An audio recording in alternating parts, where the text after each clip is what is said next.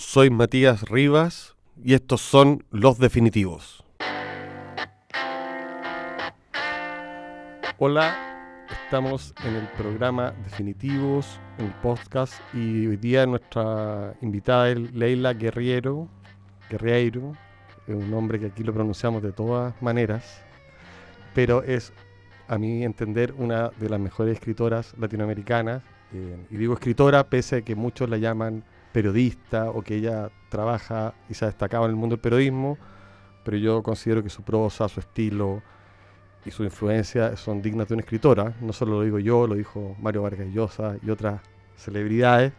Leila es autora de una buena cantidad de libros, uno que me tocó el privilegio de publicar que se llama Plano Americano, otro que se llama Una historia sencilla, Zona de obras y eh, los, eh, Suicidas del los suicidas, de- Suicidas del fin del mundo, que es el primer libro que yo leí de ella y que me dejó muy impactado y que trata de gente que está absolutamente perdida y que muere y no tiene ninguna solución. Hola Leila, ¿cómo estás? Hola Matías, ¿cómo estás? Qué presentación. No, te mereces todo. no. Oye, eh, lo primero, tú vienes muy seguido a Santiago, vienes como de incógnita. Sí. ¿A qué vienes? Con- vengo de incógnito este, a traficar libros. no, vengo a, a, eh, a dar clases. eh, vengo usualmente dos veces por año, eh, a veces más. En estas dos veces vengo a dar este, clases para un taller interno para periodistas en el Mercurio. Eh, y este periodo de ahora doy clases en el Magíster de la Universidad Católica con el Mercurio. O sea, doy talleres para periodistas ya formados y clases en el Magíster, que es para gente que viene de diversas carreras. Además de, bueno, haber venido muchas veces a presentar libros, como Plano Americano, que vos editaste, este, y otros que edité también para la Diego Portales, así que eso. Yo vengo, eh, digo, me dan un, un- un vaso de agua y un sándwich eh, para venir a Chile y yo vengo. Debe ser para escribir otro libro, es como mira a los chilenos, digámoslo así. ¿Cómo, cómo? Como, como ves a los chilenos, ya que los ves bastante seguidos. Y Sí. me imagino que tiene un catálogo de, digámoslo así, de anotaciones que no creo que sea el momento de destapar porque nos hundimos. No, creo, creo que no es el lugar indicado, digamos. Es para hablarlo a micrófono cerrado eso. Pero no, tengo la mejor opinión de los chilenos.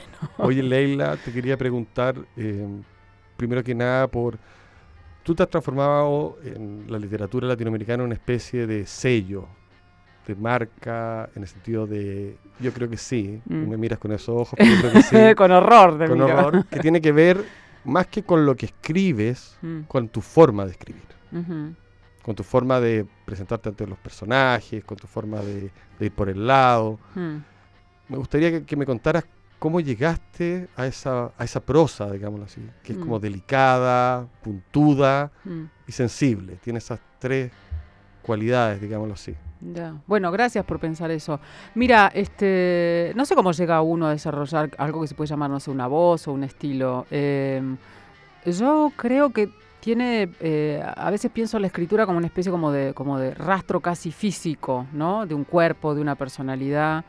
Eh, creo que, lo, que a alguna gente la convoca quizás de esa prosa eh, es una cierta eh, distancia con lo que se cuenta, eh, que se traduce por ahí como en una voz como muy, como, como asertiva, fuerte, este, eh, o sea, es horrible decir esto de mí porque es puro elogio, digamos, en un punto, pero... pero Con yo- humor también, ¿o ¿no? Sí, con humor, con, con, con cierto cinismo a veces. eh, y creo que a veces llaman bastante la atención esta, esta, esta, est- est- estas cualidades como de cierta fortaleza, ¿no? Como de no eh, aterrizar en realidades muy sensibles, como la de los suicidas del fin del mundo, que contaba la historia de 12 personas que se habían suicidado siendo muy jóvenes en un pueblo de la Patagonia, o historias, qué sé yo, relacionadas con temas muy, muy sensibles para la Argentina, como los desaparecidos y todo eso, con una distancia eh, que, que- implica una ausencia de sensiblería. Me parece que lo que yo podría mm, decir de mí misma es que intento tener eso, como una ausencia. Seguramente soy cursi mil veces y kitsch y no me doy cuenta y qué sé yo, pero me, parece que hay una intención de despegarme de esa sensiblería. eh, para tocar determinados temas y que, bueno, eso puede, puede formar parte de esa voz que... ¿Y tú cuando empezaste eh, a escribir o, o, Mm. digámoslo así, una parte de tu obra Mm, era mucho más, en el fondo, invisible Sí. que ahora? mm, Me- A mí me parece como muy interesante ese proceso de ser la entrevistadora que solo va haciendo como close-ups sí. para armar una larga escena y que está mucho tiempo y que te da sin duda mucho trabajo y que registra Mm, y que administra estos como grandes collages que son estos reportajes, digámoslo así. Y también aparece la Leila que opina en Mm. el diario El País, que, que de alguna manera que es la mujer más fuerte. mm. ¿Cómo combina eso? Son, yo sé que son dos estilos, digamos. Sí, Lo haces muy, llamémoslo así, con una facilidad que uno nota que los dos estás tú, digamos. Mm. Tanto cuando escribe el reportaje sí. como cuando estás opinando. Sí, lo de las columnas y las opiniones me costó mucho al principio. A mí me daba mucho pudor hacer eso. Eh, y creo que en un momento me, me- me- me despeluqué por completo, digamos, y empecé como a, a exponer algunas cosas. De todas maneras, siento que mucha gente supone que sabe cosas de mí eh, y la verdad es que nadie sabe quién soy yo en el fondo. Y Eh, te o sea, gusta jugar a eso, ¿no? Sí, claro. O sea, no porque cuente mentiras, sino porque yo tenía un- una especie de profesor literario cuando yo era muy chica en Junín, que es la ciudad donde nací, señor que me llevaba como 40 años cuando yo tenía 16 y fue una relación muy intensa, este, no una relación sexual, pero sí una relación sensual, digamos, este, no, no, no de pareja, pero sí de mucha, de, de mucho, yo sentí una admiración perdida por este tipo. Y este hombre me decía, este, eh, tenés que acordarte siempre de esta frase, bien vivió quien vivió oculto. Y yo creo que lo hice carne eso un poco. Y me gusta esta, esta cosa de la discreción, digamos. O sea, por supuesto, soy como muy abierta con, con mis amigos, y vos lo sabés, y puedo contar cosas súper íntimas y todo. Pero en las columnas, por ejemplo, del país, este, yo cuento cosas de mi intimidad, pero hasta un punto. No las falseo, pero sé hasta dónde quiero exponerme. Eso me dio mucho miedo al principio hasta que encontré esta especie como de, de- de- de- de borde en el que me puedo mover con cierta tranquilidad. Y sí juego a eso, me gusta coquetear con Y yo eso. creo que también yo encuentro que aparece ese mismo personaje Mm. cuando te entrevistan, Sí, puede ser. por escrito sobre todo, porque tiene esa misma en, filudas, digamos, respuestas. y yo creo que, que ahí, ahí construiste a un personaje. Mm, Y, Sí. ese, y ese personaje yo creo que es sexy porque a mucha gente le gusta leerla. Mm. Y también aquí en Chile eso aparece, no sé, en la revista El Sábado, aparecen tus columnas, digamos. sí. Y a veces, y también aparecen los, los textos que son reportajes o Mm. los libros. Yo, yo quería mencionar Mm, un libro que a mí me impresionó mucho, de Leila, y me impresionó mucho porque es un libro definitivamente extraño para la literatura latinoamericana, que se llama Una historia sencilla, y que es un libro que, para contarle a la gente que trata fundamentalmente sobre un tipo que baila, sí, que no es un tipo muy amargo, que no es un tipo con una gran vida interior, mm, pero no obstante es un libro estremecedor, es un libro sobre la voluntad y sobre la pasión, mm. no obstante está absolutamente fuera de cualquier canon que tú te hayas metido con un bailarín. ¿Qué onda? ¿Qué onda los bailarines? Sí, Eh, sí, no sé, yo, a mí lo que me llamó mucho la, la- la- la atención de eso, como siempre, uno cuando cuenta la historia de otro, siento que quiere decir algo de uno mismo. Una vez más, digamos, este, nadie se enterará demasiado qué es lo que yo quiero decir de mí misma en eso, pero ahí en ese libro hay una idea que a mí me estremece muchísimo, que es la idea de la inmolación. El bailarín de este, de este libro quiere ganar un campeonato de baile folclórico y sabe que si lo gana, no va, el- la regla del campeonato este es que no puede participar como bailarín en ningún otro campeonato de este baile, que es el malambo, nunca más en la vida en ningún otro concurso. Entonces, esa idea de llegar a lo más alto para caer desde ahí, eh, a- para abandonar lo que más te gusta, a mí me resultaba súper estremecedora. Siem- Siempre, digamos, siempre me, me- me pregunto cómo hace un bailarín para retirarse de la danza, o un futbolista para retirarse del fútbol, o un tenista. y- El y- final de la vocación por la imposición del cuerpo, ¿no? Es como, o, o de un reglamento. en el caso particular de tu libro, además, esto sucede en el campo, Sí, en el medio de la pampa argentina. en medio de la Pampa Argentina. Sí. Entonces, es muy curioso que Mm. una persona, llamémoslo así, acceda Sí, a, a esta especie de, no sé, de campeonato que, que tiene un rito final. Mm. Es como que habla de una civilización en- Antigua. antigua. Sí, claro. Sí, son, este, es como, esta cosa es como muy, muy ícaro, por un lado, tiene esta especie como de, de- de gran historia universal detrás, ¿no? El tipo que, que asciende tanto que se, finalmente se le derrite la cera de las alas y cae desde lo más alto. Para ganar la luz lo pierde todo. Y, y por el otro lado tiene esta cosa muy de, de- de- de gladiadores, de salir a la arena, de matar o morir. Yo creo que en el fondo soy, tengo un sistema de emociones muy precámbrico, digamos. O sea, yo me emociono mucho con esas cosas muy extremas, el- con, con las cosas muy raizales, digamos, el baile flamenco, este, estas cosas folclóricas, muy, la- los, los extremos. con eso. Conecto con eso. Conecto con eso y de una manera muy, muy fuerte. Yo cuando lo vi bailar a este bailarín en el escenario, sentí lo que uno puede sentir cuando se enamora de una persona. Cuando ves a alguien y te cae un... un- un- o sea, no, nunca te enamoras porque ves a alguien, pero de pronto alguien te toma la mano y vos decís, ya está, estoy en casa, ¿no? Y esto es... haberlo visto fue como, bueno, me pasó algo. No me enamoré de él, digamos, me enamoré de la historia que yo podía contar ahí. Y de- recorriendo un poco tus libros anteriores, ponte tu plano americano, que además acaba de salir una edición preciosa por anagrama. Ay, eh, qué generoso. Bueno, a no, mí, me- sí, a mí me gusta la de la UDP. Las dos son muy lindas, pero la de anagrama, para que los españoles se enteren también de cuán genial es Leila. No, pero eh, en plano americano aparece una serie de personajes, Sí. eh, muchos que estaban vivos y otros muertos. Mm.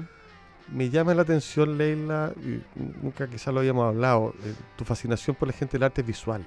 Sí, Y eso aparece en plano americano. A mí Sí. me gusta mucho tu entrevista a Guillermo Cuitca. ajá. Eh, y también hay gente que hace como artesanía, como cosas que están como al, al borde de... Nicola Constantino, por Sí. ejemplo, que hace como, como cosas con fetos de chancho. Por eso te digo, que están como... al borde del fetiche y de cosas... eh, no sé, me gustaría que me hablara un poco de si tienes eh, una especie de pasión por lo visual, porque tu escritura es bien visual, o sea, lo que muestras son escenas, Sí, una escena seguida de otra y uno va armando en su cabeza el relato completo. sí. Bueno, yo creo que la escritura no es distinta de, hacer un documental, digamos, ¿no? Me parece que estos textos son eso. Pero el, el arte visual o los artes visuales que a mí más me interesan son el cine, fundamentalmente, o sea, p- m- después de la literatura o al costadito de la literatura, y la fotografía, que me sé bastante de fotografía, miro mucha fotografía, mucho más que el arte plástico. Yo te diría que en el arte plástico soy un ignorante casi completa, con lo cual me produjo, este, tu- tuve que educarme para entrevistar a, a Guillermo Cuitca, más allá de que sabes que las entrevistas que yo hago no, no tienen que ver específicamente, digo, si alguien hace fotografía o arte, yo le pregunto siempre por la mamá, digamos, Sí, en un punto, ¿no? Perfecto. pero, pero, por supuesto, sé algo, digo, me encanta Louis Bourgeois, digo, hay, hay muchas cosas que me conmueven mucho, o Pollock, pero mm, sé mucho de arte hasta el Renacimiento, te diría, o hasta, lo- hasta los impresionistas. De ahí para acá este, quedé un poco colgada de la palmera, pero, pero sí me interesa eh, lo visual como, como, como forma narrativa, como artefacto narrativo. Entonces sí estoy como muy atenta a eso y sí soy como súper este, sensible y de pronto veo documentales que todo el mundo los pone por las nubes y yo los encuentro que son horrendos y digo, pero que, o sea, les encuentro toda suerte de problemas narrativos, ¿Y como ver series, ves? muchas. Sí. Ahora estoy mirando, sí, Better Call Saul, la de Netflix, y estoy como, como, bueno, es como la última temporada, pero, pero sí veo, veo, ¿Y veo. crees que esa cosa que la serie es como el futuro y hay toda una onda como la novela o, crees- La novela del futuro. o el cine el futuro? A mí me pasa que una opinión que de repente como son tan largas, Sí, eh, parece que la síntesis no es una de las virtudes, llamémoslo así, de las series, parece. sí, digamos que es como ver, este, como, como, como leer en busca de que todo fuera leer en busca del tiempo perdido, ¿no? Sí. Siete tomos y este. Y con, con posibilidades de que aparezca la precuela, la secuela y Sí. toda esa... Sí, que la segunda temporada sea peor, que es lo que siempre O que, pasa. o que trate el pasado. Sí, no, yo no creo, espero que no, digamos. A mí me sigue interesando el cine, la película de una hora y media, dos horas. Este, no, no, no, no creo. Me parece que, no sé, todos esos, esos futurismos, este, anuncios de futurología son. También decían que el libro electrónico se iba a cargar al libro de papel, digamos, y es algo que encontró su techo y que no pasó. Eh, no, no creo. Me parece que de hecho muchas... Eh, a mí cada vez me cuesta más encontrar una serie que me enganche y, que yo quiera estar pegada a la televisión o al teléfono y descargármela en el teléfono y ir por aeropuertos del mundo mirando, en vez de leyendo libros mirando la serie, digamos, ¿no? Me, cuesta, no, no, no encuentro una de esas tan, tan seguido. Eh, siento como que mm, van rizando siempre el mismo rizo, digamos, y ya se pone un poco como previsible, sí. Y te quería, y tu mirada un poco moviendo para otro lado del periodismo, y tú, tú de alguna manera fuiste, sé, icónica en algo que se llama como la nueva crónica latinoamericana, que no sé mm. si es algo que existió, lo inventaron. se inventó, se inventó.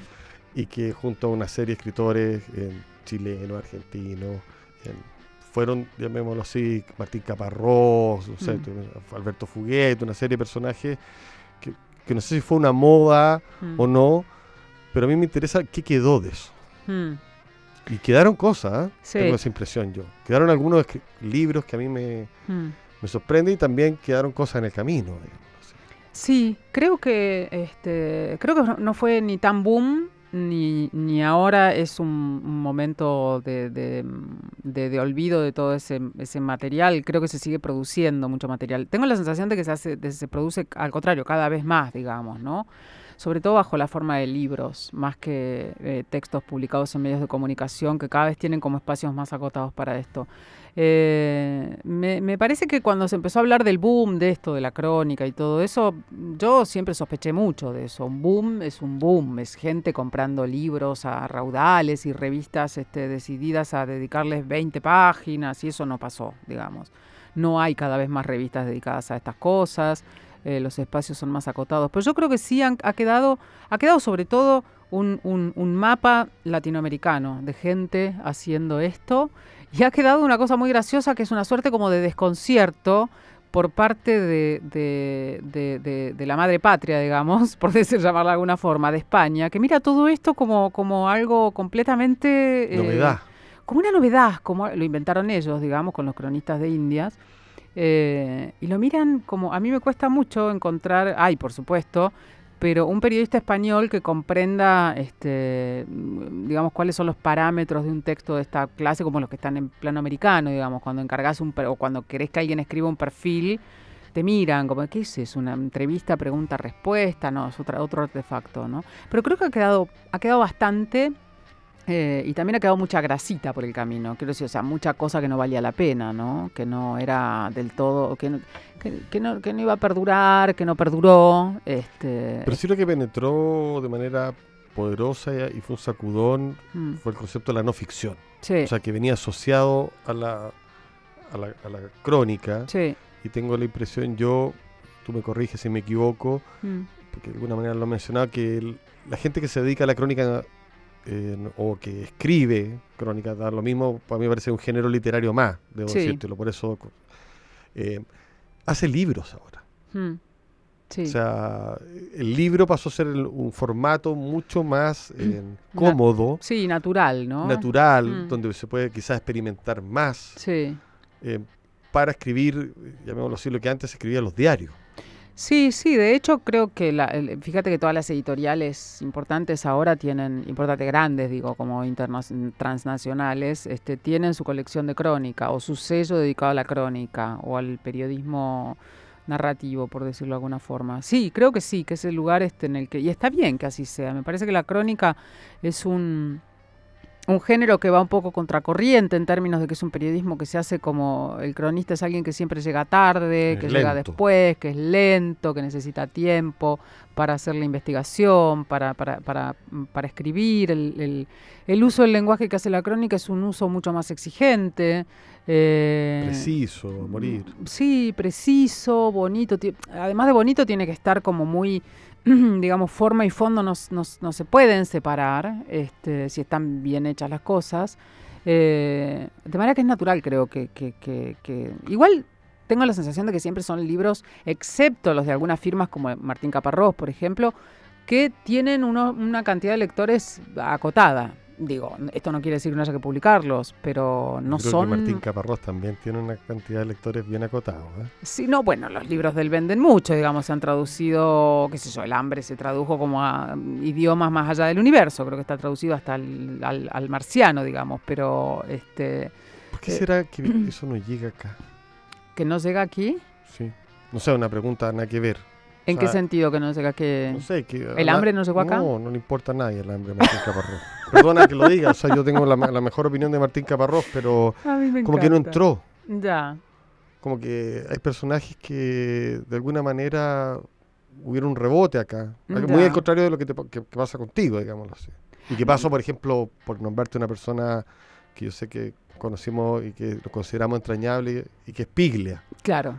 Piglia siempre fue un héroe en Chile. Sí. Sí Y lo fue Fowell. Sí.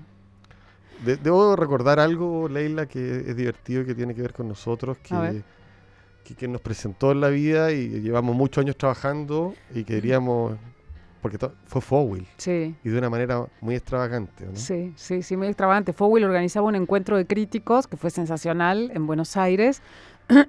Era un escritor que estaba en las antípodas de alguien que pudiera organizar lo que fuera. O sea, creo que era como, como garantía de desastre y sin embargo creo que salió muy bien. Yo no asistí porque no estaba, no formaba parte, digamos, de la troupe de críticos. Eh, y yo lo conocía a Fowell hacía muchos años, entonces él me encargó, era una cosa que organizaba creo que el gobierno de la ciudad o el gobierno de la nación, una cosa así. Entonces, a determinadas personas este, con las que él ya tenía relación y cariño, no quería mandar que, a- mandarlas a buscar con un auto oficial, digamos. Entonces me encargó si yo podía ir como comitiva de recepción, Qué delirante, ¿no? eh, claro, a recibir algunos amigos, eh, algunos de los cuales yo conocía, le dije que sí, que feliz, que encantada. Y bueno, me mandó, Fowell se encargó de que un auto del, del- del- del gobierno viniera a mi casa a buscarme. Nos fuimos con el auto hasta Ezeiza a buscarte a vos y a Andrés Brightway, creo Sí. que llegaba.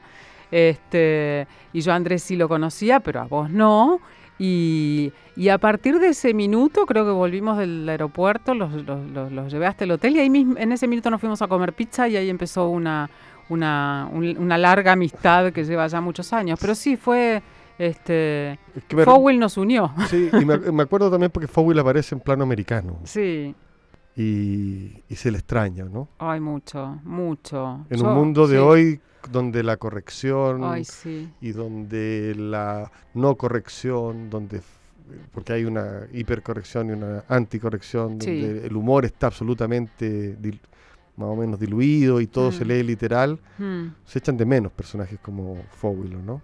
Yo creo que sí, era un tipo de una, de una especie de clarividencia, este, esa gente que puede ver más allá, digo. De hecho, escribió una novela sobre los countries, que son los barrios cerrados, an- décadas antes de que los countries existieran. O sea, escribió un libro sobre Malvinas en plena guerra de Malvinas, eh, contando lo que iba a pasar y, y la guerra todavía no había terminado. Ya creo que lo escribió como en 10 minutos el libro, ¿no? Con este método que tenía, que no es muy recomendable para... este, pero sí se extraña, se extraña su, su tremenda incorrección política.